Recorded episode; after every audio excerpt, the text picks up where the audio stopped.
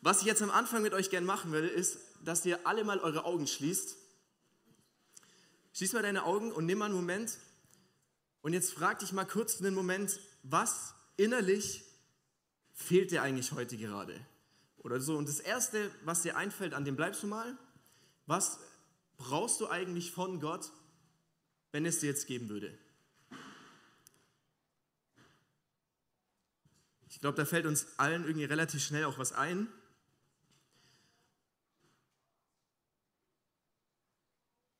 Weil bevor wir jetzt in die, in die Message gehen und Dinge hören, will ich, dass du erstmal was von Gott empfängst. Ja? Und jetzt, was auch immer das ist, vielleicht ist es Gerechtigkeit in der Situation, vielleicht ist es Freude, vielleicht Frieden, Ruhe, du brauchst Entspannung über dich selber, über andere Menschen. Jetzt glaube, dass Gott es hat, weil Gott hat es und nimm das mal innerlich für dich in Anspruch und nimm das mal an im Geist, was das ist, was dir eigentlich fehlt. Weil Gott sagt, er hat immer im Überfluss, er hat Leben im Überfluss, er hat Versorgung für dich, was du brauchst, für deine Seele, für emotional, in Gedanken, was auch immer du brauchst, Gott hat es und füllt es aus. Deine ganzen Sehnsüchte ist, was Gott ausfüllen möchte und was er hat, in Überfluss für dich. Deshalb nimm das erstmal an Atme durch und lass dich da drin fallen. Okay? Weil Gott ist da. Das hat nichts damit zu tun, ob ähm, hier gerade irgendwelche Musiker vorne sind, ob Licht gut ist oder irgendwas, sondern Gott ist da und du kannst ihn wahrnehmen und du kannst in Beziehung treten, jetzt schon.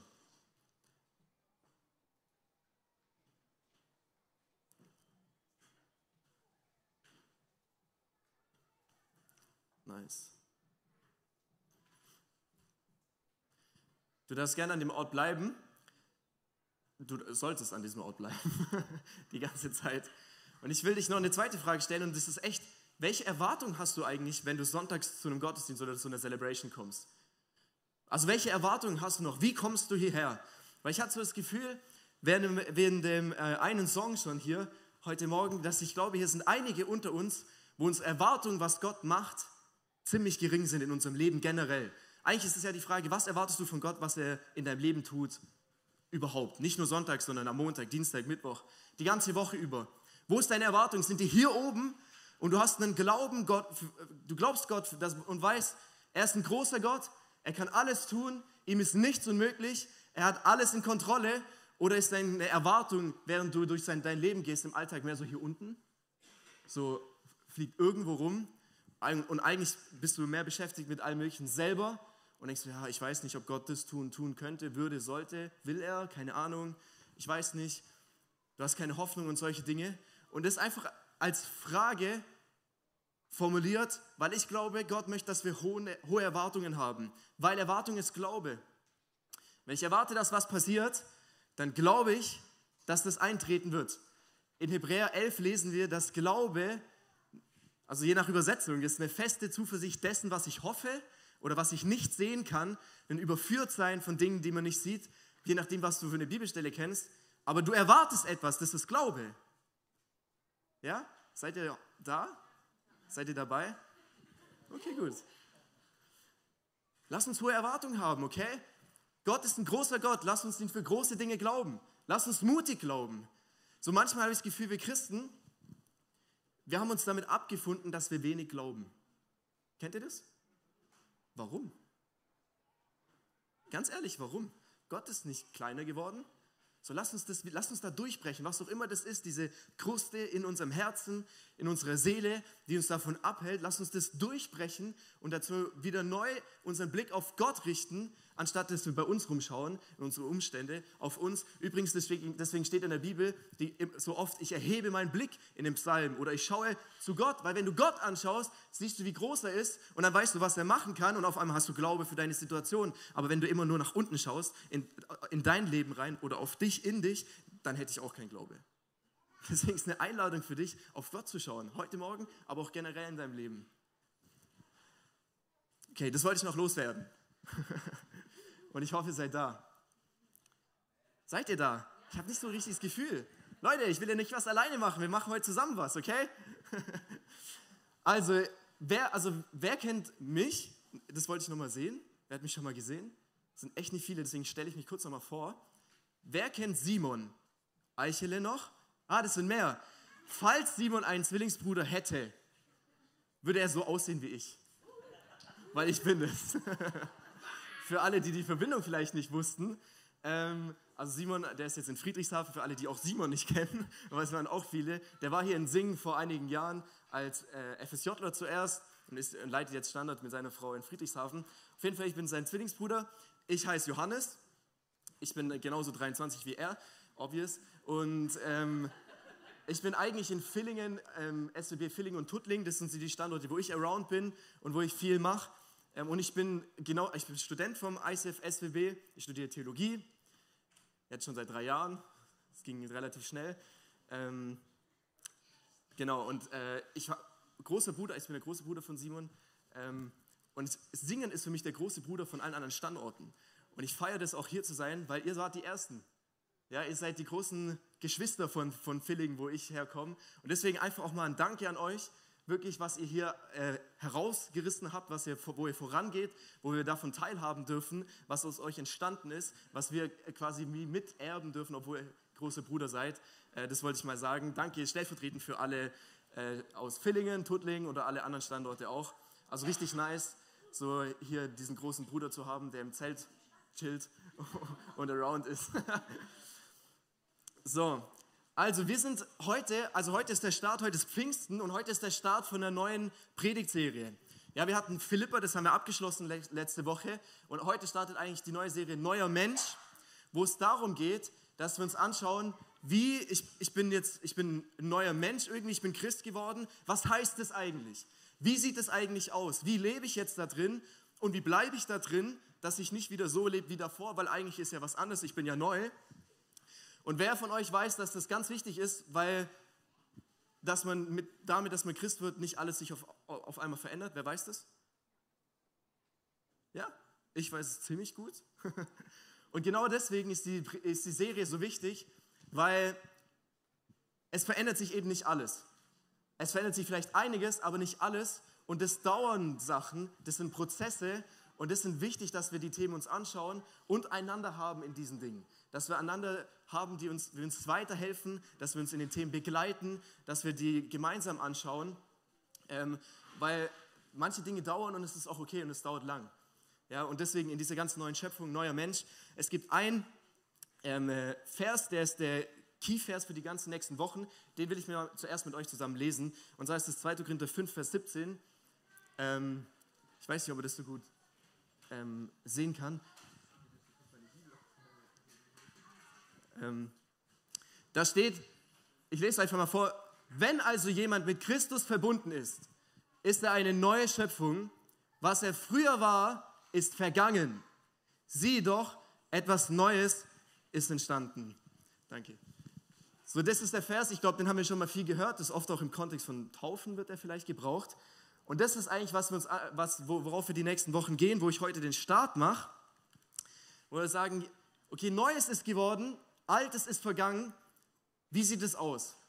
Und wie verhält sich damit? Und der Titel meiner Message, den verrate ich euch auch direkt. Und zwar ist es der Titel, das ist das. Das ist das. Oder auf Schwäbisch, das ist das. Und ich verrate euch kurz die Story dahinter. Ich wollte schon immer mal eine Message machen, die heißt, das ist das. Und ihr seid heute dabei. an dem historischen Moment, wo diese, wo diese Predigtserie passiert. Deswegen, deswegen an Pfingsten, äh, das ist das, schauen wir uns heute an. Und deswegen, ich werde es auch so nennen, aber das ist das, als Predigtitel, damit es jeder versteht, wer, wer weiß auch immer. Und das ist wirklich eine Message heute, also ein Thema generell, was mich persönlich beschäftigt und wirklich aus meinem Leben, aber auch für direkt dein Leben. Also was wirklich, was mich umtreibt, auch mit, in, in meinem persönlichen Leben mit verschiedenen Sachen. Ähm, und heute ist ja Pfingsten, deswegen wollte ich gerne mal einfach die Pfingstpredigt von Petrus vorlesen, die er an Pfingsten gepredigt hat. Ist ein guter Moment, ist ein größeres Stück, aber ich habe gedacht, von der Philippa-Serie sind wir noch einiges gewohnt, ähm, am Stück zu hören, falls du da warst. Und deswegen machen wir das heute einfach mal auch. Und das ist, falls du mitlesen willst und deine Bibel hast, Apostelgeschichte 2, Abvers 14. Du darfst gerne mit aufschlagen. Und da lese ich einfach mal vor und das lesen wir am Stück. Da trat Petrus mit den anderen elf Aposteln vor die Menge und rief mit Begeisterung, ihr Männer von Juda und ihr alle in Jerusalem, ich will euch erklären, was hier geschieht. Hört mir zu. Diese Männer hier sind nicht betrunken, wie ihr denkt. Es ist ja noch früh am Vormittag. Ich weiß nicht, ob er das auch sagen würde, wenn er in Singen wäre, ob er die Leute hier kennt, weil anscheinend waren es damals so in Jerusalem, dass es nicht normal war, um 9 Uhr morgens noch schon betrunken zu sein. Kleiner Joke. Ähm, nein, es ist das, was Gott durch, die, durch den Propheten Joel gesagt hat. In den letzten Tagen werde ich meinen Geist auf alle Menschen ausgießen, spricht Gott. Eure Söhne und Töchter werden prophetisch reden. Eure jungen Männer werden Visionen sehen. Eure Ältesten Traumgesichter haben. Sogar auf die Sklaven und Sklavinnen, die mir gehören, werde ich dann meinen Geist ausgießen und auch sie werden prophetisch reden. Oben am Himmel werde ich Wunder tun und Zeichen unten auf der Erde. Blut, Feuer, Rauchwolken. Die Sonne wird sich in Finsternis verwandeln und der Mond in Blut, bevor der große strahlende Tag des Herrn kommt. Aber jeder, der den Namen des Herrn anruft, wird gerettet. Amen? Ey, come on! Also gut, das geht noch ein bisschen weiter, aber wir lassen es erstmal, wir gehen weiter. Ich habe auch nicht so viel Zeit, merke ich gerade. aber ich bete erstmal noch, bevor wir in das Thema gehen. Gott, ich danke dir für heute Morgen und ich sage wirklich jetzt über die nächste Zeit, über meine Worte, Gott, komm du drauf. Ich bete wirklich für Offenbarung im Herzen von uns jetzt, dass du uns zeigst, was dein Herz in, des, in diesen Sachen drin sind und dass wir was von dir erleben und sehen können heute Morgen. Und das setze ich über diesen Raum, ich setze es frei, ich öffne das für dich, Heiliger Geist. Und wir geben dir diese Zeit. Wir wollen Zeit mit dir haben und über dich lernen. Danke Gott für heute Morgen und für jede Veränderung, die du im Herzen heute in uns bewirkst. Amen. Amen. Also, es ist Pfingsten. Ich denke, die meisten kennen diese Story, was da passiert ist, aber es ist pures Chaos. Leute liegen rum, so stelle ich mir es vor, die, die denken, also die haben sich so verhalten, dass wenn man von außen drauf geschaut hat, die gedacht haben, die sind betrunken. Jetzt kannst du dir vorstellen, wie Betrunkene aussehen. Und so war das. Das war Chaos. Und, in, und, und Petrus ist so around, mittendrin und auf einmal sagt er, ey, Leute, ich weiß, was es ist. Hört mir zu. Das ist das, das ist das, was der Prophet Joel gesagt hat, wovon der schon gesprochen hat. Jetzt stell dir mal vor, du bist in einer Familie und es gibt in deiner Familie Mysten und Legenden über einen ganz verborgenen, besonderen Schatz in deiner Familie. Und noch niemand hat ihn bis jetzt gefunden. Aber schon über Generationen wird es dir erzählt, ey, da gibt es einen Schatz in, meiner Familie, in deiner Familie. Irgendjemand wird den irgendwann finden. Und der ist ganz wertvoll, aber man weiß nicht genau wo. Und du hörst es, wenn, wenn du ein Kind bist, deine Oma erzählt es dir. Dein Opa erzählt es dir jedes Mal, weil er schon vergessen hat, dass es dir schon erzählt hat. Dein Onkel, deine Tante und alle reden von diesem Schatz.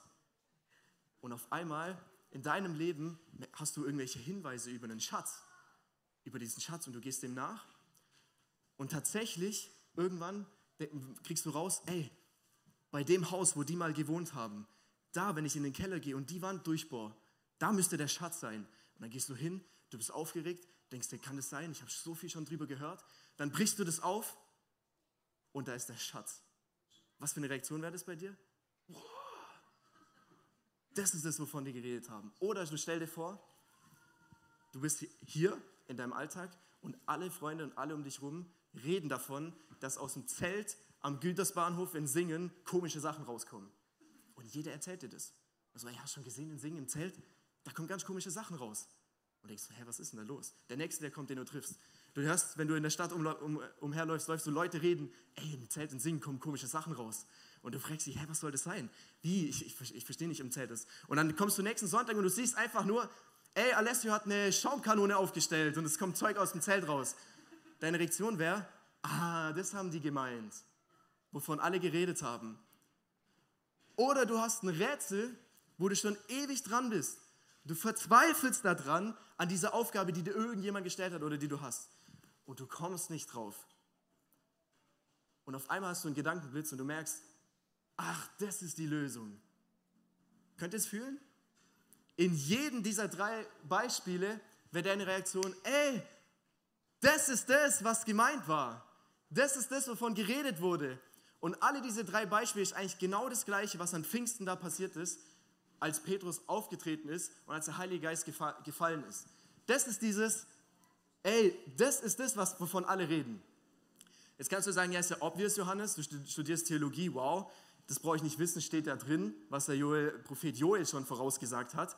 Stimmt, das ist es, was Petrus meint, aber ich glaube, es gibt noch ein zweites, das ist das, ein zweites, das ist das in dieser Bibelstelle. Und auf die möchte ich heute eingehen. Und die wollen wir heute gemeinsam entdecken. Und Petrus zitiert aus dem Alten Testament, also von Joel, und deswegen will ich kurz mit euch das System, kannst du mir da helfen oder machst du es machst das alleine? Dann ich mal kurz. Ähm, so ein bisschen das System des Alten Testaments anschauen. Okay, und darauf, darauf auf zwei Punkte eingehen. Habt ihr Aufmerksamkeit für zwei Punkte? Ja. Super. By the way, übrigens, äh, die Bibelstelle mit Petrus ist ein, äh, ist, ist ein Punkt, wo ich immer sage, ey, du darfst frei auch mit Bibelstellen umgehen. Ähm, falls du dich getriggert fühlst, ich meine nicht frei im Sinn machen, was du willst, aber was Petrus macht, er zitiert ja Joel, aber er zitiert Joel ein bisschen anders, als er eigentlich dasteht. Also nur ein Side-Nugget.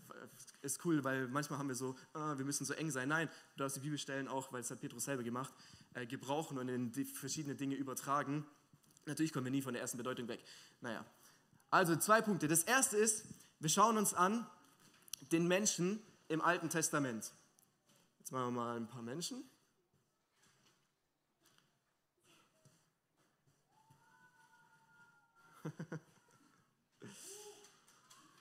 Ja, das sind die Menschen. So, so seht ihr auch ungefähr gerade aus. so, da kommen mal noch Gesichter drauf.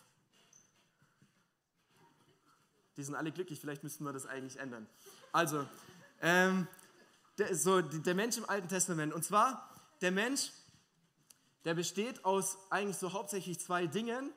So, ich male das mal einfach so den drauf. Und zwar hat er einen Körper, das sind die Strichen, aber der Mensch hat auch eine Seele irgendwie. Also es gibt so verschiedene Begriffe dafür, so für das Innenleben von Menschen. Seele, in der, im, im, Neuen Testament gibt es auch Psyche und so weiter, ähm, wo Emotionen, Gedanken, Wille sind. So, das ist einfach alles, Sehnsüchte, Wünsche, das ist so einfach mal ein Begriff mit, deinem, äh, mit Seele um, umschrieben. Und das ist das eigentlich, was der Mensch ist und er hat einen Körper, und ist in einem Körper drin, also Mensch ist Körper und Seele. Und hier oben ist Gott ich meine, ein fettes G. Gott ist der G. Und vor dem Sündenfall war Gott, also ich kann es auch für Geist nehmen, war das in Verbindung mit Gott. Ja, und das ist so der Geist. Ihr kennt es vielleicht, man sagt, äh, der Mensch ist Körper, Seele, Geist. Ja, es ist eigentlich das Ähnliche. Aber vor dem Sündenfall im Paradies, Adam und Eva, so sah ungefähr auch Adam aus, wenn ich mich recht erinnere, ähm, war der Mensch in Verbindung mit allem, was er ist, in Verbindung mit Gott. Im Geist, durch den Heiligen Geist war die Verbindung mit Gott. Durch den Heiligen Geist. Er war, der war um ihn, da war Versorgung da. Alles, was er gebraucht hat für seine Seele, hatte er, weil Gott war ja da. Und Gott hat ihn versorgt. Und nicht nur für, deine, für die Seele, sondern auch für den Körper. Also für Körper und Seele. Und alles war da. Jetzt hat der Mensch dann was gemacht? Von was gegessen, was er nicht essen sollte.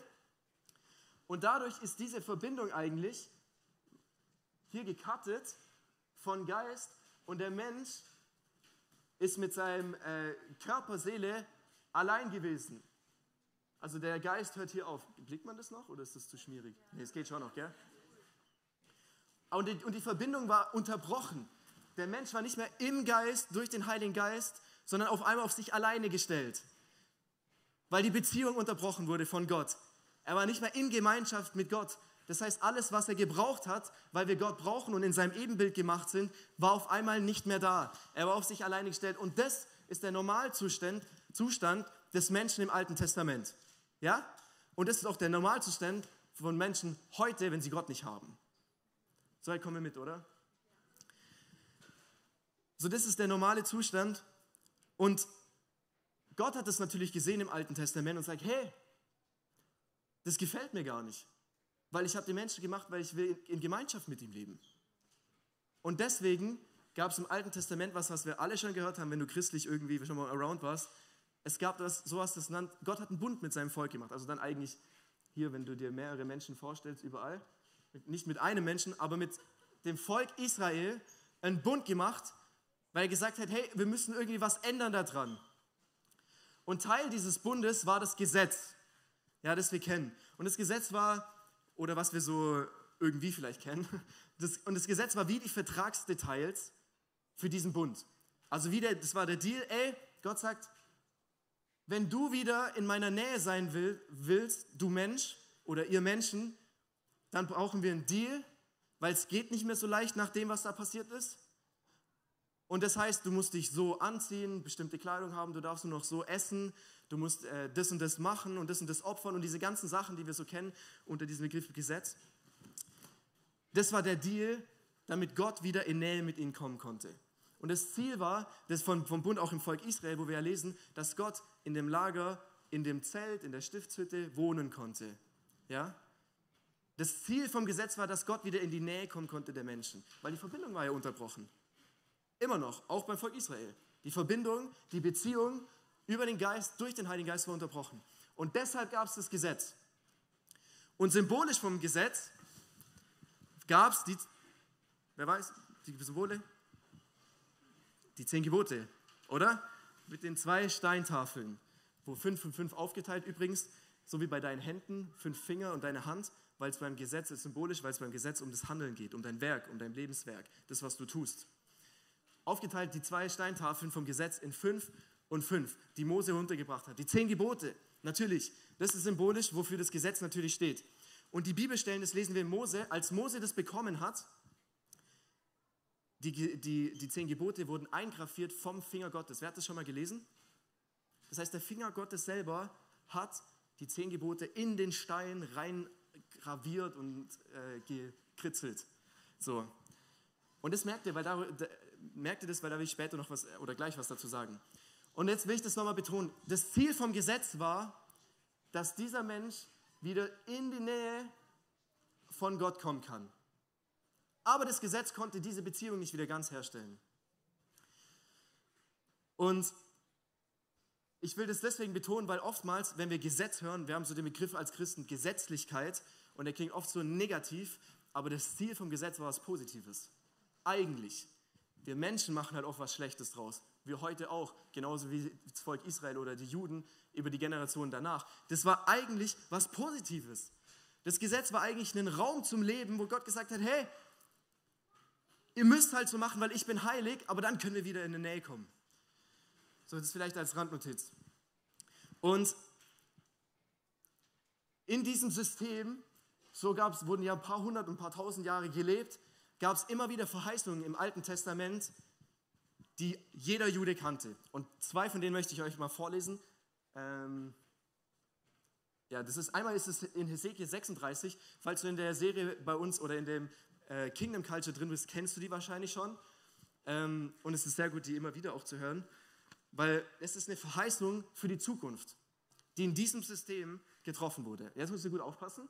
Ich hoffe, man kann es lesen oder wir haben es sonst hört einfach gut zu. Und zwar Hesekiel 36, 26 und 27, da steht, ich gebe euch ein neues Herz und einen neuen Geist.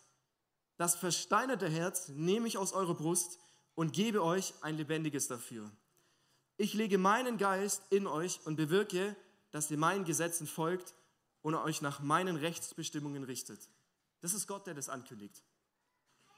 Gott sagt, ich hole es nochmal, ich gebe euch ein neues Herz, einen neuen Geist und ich mache, dass ihr in meinen Rechtsbestimmungen läuft. Wer macht da was? Gott macht, dass du so lebst, wie er will. Zweite Bibelstelle ist in Jeremia, weil der sagt eigentlich genau das Gleiche.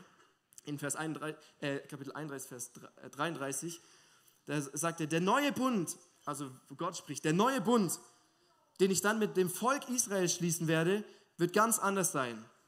Ich schreibe mein Gesetz in ihr Herz. Ich lege es tief in sie hinein. So werde ich ihr Gott sein und sie mein Volk. Und jetzt ist wichtig, dass es nicht nur irgendwelche zwei Bibelstellen waren, die random aus dem Alten Testament gezogen waren. Das sind nicht nur irgendwelche zufälligen Sachen, die ich hier rauspicke, sondern es waren eine zentrale Rolle im Verständnis und im Wissen der Juden. Wenn du dich erinnerst an die Beispiele am Anfang, die ich gemacht habe, mit der Familie, mit dem Schatz und so weiter. Ungefähr so stark war das im Denken der Juden genauso mit diesen Bibelstellen. Die wussten alle, ey, irgendwann, irgendwann, und sie haben darauf gehofft, das war eine positive Zukunft, irgendwann wird eine Zeit kommen, da wird alles anders. Da müssen wir nicht mehr irgendwelche Sachen befolgen, die auf irgendwelchen Gesetzen und in irgendwelchen Rechtsbestimmungen sind, sondern wird Gott selber sein Gesetz in unser Herz schreiben. Und sie wussten es und haben darauf gehofft, es war tief in ihrem Denken verankert, dass irgendwann eine neue Zeit kommt, ein neuer Zeitabschnitt, ein neues Zeitalter entsteht, wo das passiert. Und sie haben sich danach gesehnt. Und Petrus war ja Jude. Und als Petrus sieht an Pfingsten, wenn wir wieder zurückspringen, dass der Heilige Geist auf alle fällt und dass Joel 3, wie er, wie er in, diesem, in dieser Stelle in Apostelgeschichte sagt, eintritt, sagt er, ah, ich weiß, was das ist. Das ist das, was Joel gesagt hat. Aber wenn Joel eintrifft, dann ist auch das das, was die zwei Bibelstellen gesagt haben. Das ist das, und das ist das Zweite, das ist das, von dem ich reden will. Dass der Heilige Geist in dein Herz kommt und das Gesetz in dein Herz schreibt. Ja? Vor einiger Zeit hatten wir die Bibelserie Born Again und da hatten wir den Vers aus Johannes, wo drin steht, ey, du kannst nicht in das Königreich kommen, wenn du nicht von neuem geboren wirst, oder? Erinnert euch dran? Oder habt schon gehört? Das griechische Wort für von neuem kann auch übersetzt werden mit von oben, vom Himmel her, von Gott her. Woher kam der Heilige Geist an Pfingsten? Von oben. Du musst von oben neu geboren werden, weil durch den Heiligen Geist im Alten Testament, und das meine ich mit dem Finger Gottes, ich hoffe, ihr habt es euch gemerkt, im Alten Testament hat der Finger Gottes sein Gesetz auf Stein geschrieben und im Neuen Testament, und es berührt mich so krass, im Neuen Testament das, der Finger Gottes ist ein Bild für den Heiligen Geist im Alten Testament, die Hand Gottes. Im Neuen Testament, im neuen Bund, in dem, in dem wir sind, in dem Abschnitt, wovon alle Juden drauf gehofft haben, kommt der Heilige Geist von oben in dein Herz und schreibt sein, das Gesetz Gottes direkt in dein Herz. Es ist nicht mehr auf Stein, es ist auf Fleisch. Es ist nicht mehr was Äußerliches, es ist was Innerliches zuerst. Das ist eine Revolution. Das ist krass. Und das ist das, was die Neuschöpfung meint, mit dem Vers, mit dem wir am Anfang gelesen haben. Er sagt, Neues ist geworden. Gott schafft ein neues Herz in dir. Das ist der Start dieser Neuschöpfung, des neuen Menschen, der du geworden bist, als du Christ geworden bist und wiedergeboren wurdest. Du hast ein neues Herz bekommen von Gott. Auf einmal willst du anders. Ist, du musst nichts mehr äußerlich verändern. Gott verändert sich innerlich von dir. Das ist so heftig.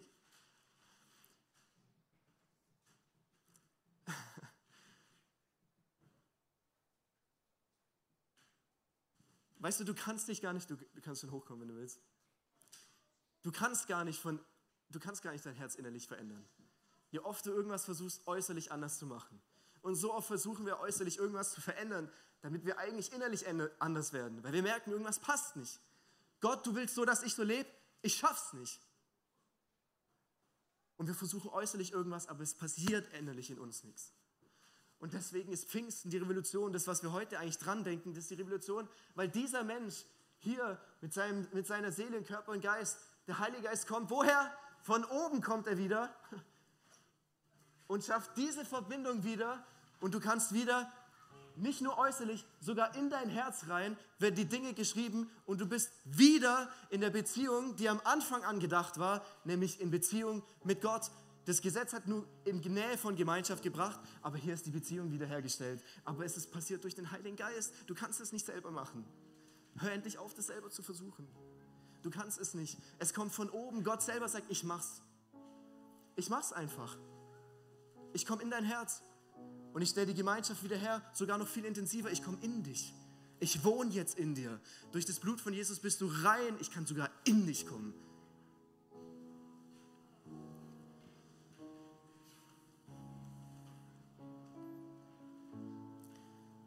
Es ist also, im neuen Bund gibt es also ein neues Gesetz. Das alte ist nicht mehr das ganz Gültige, sondern es sind ja die, das neue Gesetz ist ja auf was Neuem geschrieben. Es ist ein neuer Vertrag. Im neuen Bund ist es das Gesetz des Herzens. Es ist das Gesetz der Liebe, unter dem du stehst im neuen Bund. Das ist es, in dem wir leben dürfen. Das ist Freiheit, wenn wir darunter leben. Das ist wirkliche Freiheit, wenn wir darunter leben. Ja?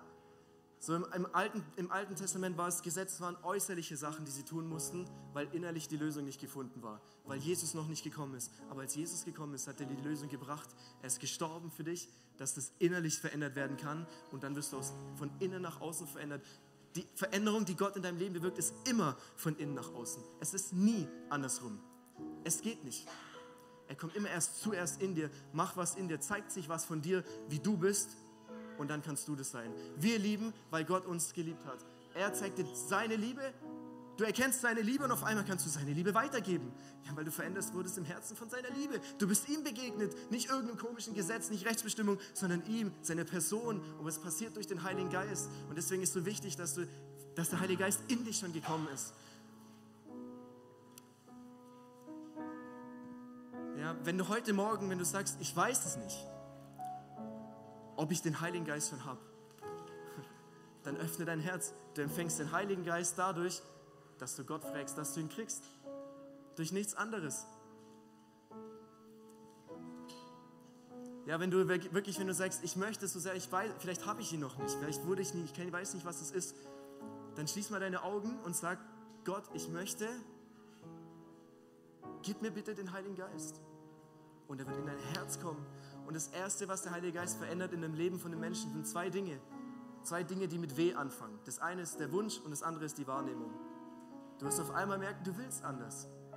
Es ist die, es, er schreibt sein Gesetz in dein Herz. Und du wirst merken, du nimmst anders Dinge wahr. Vielleicht zum ersten Mal siehst du die Natur anders. Vielleicht zum ersten Mal siehst du Menschen anders. Wunsch und Wahrnehmung verändert der Heilige Geist zuerst. Und dann wird er weitermachen.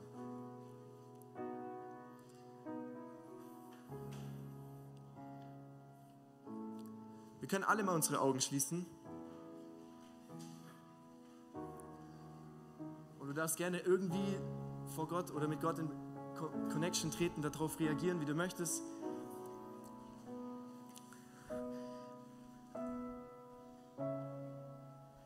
Aber ich will nochmal sagen und dir zusprechen, du musst nichts mehr machen. Du sollst nichts mehr aus deiner eigenen Kraft machen, aus dir heraus machen. Du kannst es gar nicht. Alles, was du machen kannst, ist dein Herz zu öffnen und Gott zu sagen, dich ihm auszuliefern, aufzugeben vor Gott und zu sagen, Gott, ich schaffe es nicht, ich brauche dich und das ist der Moment, wo er kommen wird. Das ist der Moment.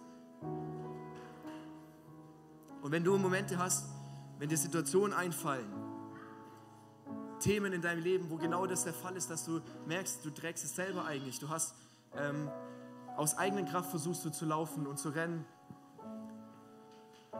dann lass uns doch jetzt eine neue Entscheidung zusammentreffen für dich in deinem Thema, in deinem Leben, wo du sagst, du gibst es Gott ab. Ich schaff's nicht aus mir raus, verändere mich. Verändere mich, komm in mein Herz, berühre mich, verändere mich, begegne mir, damit ich anders leben kann. Damit ich so leben kann, damit ich neu werde, damit ich tatsächlich ein neuer Mensch bin. Dass ich nicht nur mich jetzt Christ nenne und gleich lebe wie davor, sondern dass ich neu bin. Ein neues Leben, dass Freiheit da ist. Nimm dir gerne ein paar Momente, äh, ein paar Sekunden dafür, einen Moment und sag es Gott bewusst. Das ist eine Sache zwischen dir und Gott. Niemand anders kann dein Herz aufmachen, außer du.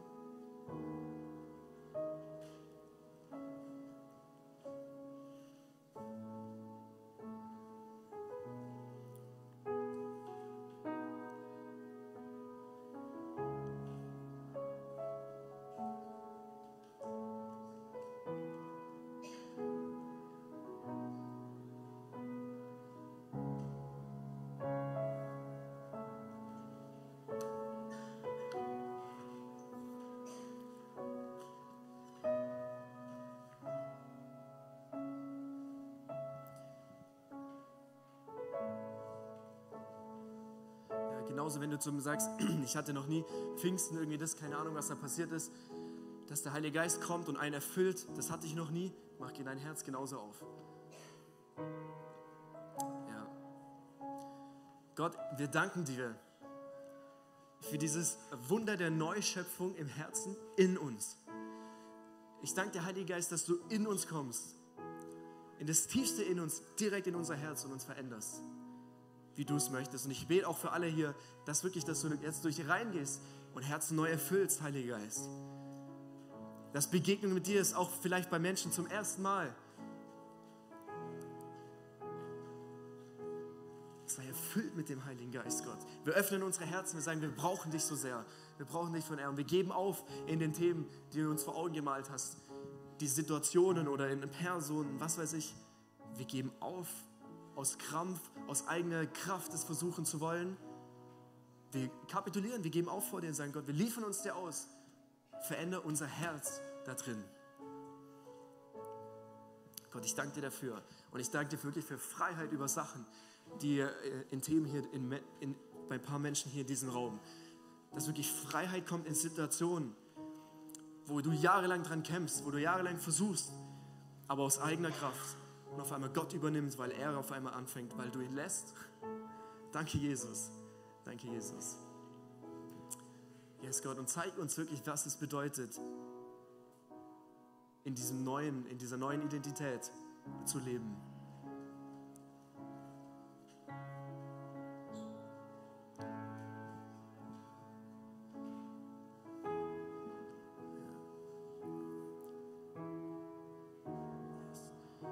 Darfst gerne an dem Ort bleiben innerlich. Falls du zum allerersten Mal hier da bist und noch gar keine Ahnung hast von dem, was ich hier gesagt habe oder was das bedeutet mit Gott und Jesus und dem Heiligen Geist, ich will einfach nur sagen, weißt du, Jesus ist der einzige Weg zum Leben. Er ist der einzige wirkliche Weg. Es gibt so viele Wege im Leben, die du hingehen kannst, so viele Angebote, so viele Leute, die sagen da oder da und da und dahin. Aber es gibt nur eine Person, die wirklich gesagt hat, ich bin der Weg und die von allen anderen großen Leuten und Religionen und Menschen genauso gesa gesagt haben und anerkannt werden in dieser Weise. Jesus ist der einzige Weg zum Leben. Wenn du mit Gott leben willst, dann fang an, mit ihm zu reden, gib ihm dein Leben und sag, Gott, zeig mir, was der Weg zum Leben ist. Er ist für dich gestorben am Kreuz, für die Sündhaftigkeit, für deine Fehler, für deine Schuld, die du begangen hast, dass du wieder in das hineinkommen kannst, was er von Anfang an geplant hat, was wir gesehen haben, was ich versucht habe aufzumalen. Das ist, was Jesus gemacht hat. Und das ist wahre Freiheit. Es ist Erlösung von Schuld, Erlösung von Sünde, Erlösung von, von Scham. Es ist Beziehung wiederhergestellt mit Gott, weil davor bist du ohne. Deswegen brauchst du Vergebung. Und die darfst du annehmen im Herzen. Und es fängt mit einem einfachen Gebet an. Deswegen, falls du das zum ersten Mal machst, dann sag einfach, okay Gott, vergib mir und zeig mir, wer du bist. Wir jetzt einfach in Worship. Du darfst gerne da bleiben, auch wenn du in der Begegnung mit Gott bist. Bleib sitzen, du musst nicht aufstehen. Und bleib einfach in der Begegnung mit dem, was Gott und der Heilige Geist in dir macht, okay?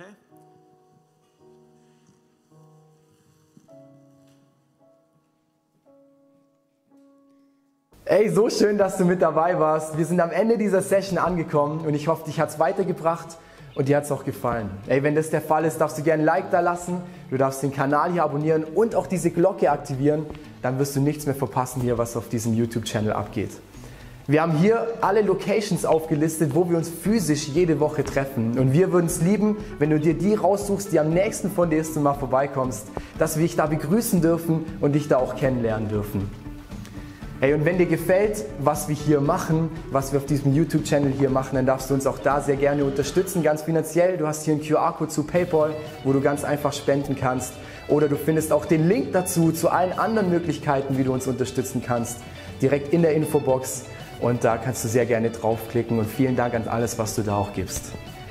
Wenn du das erste Mal heute hier bist, oder dich für Jesus entschieden hast, dann sage ich herzlich willkommen in der Family. Ey, du bist Teil einer riesen Church Family, einer Familie von Gott.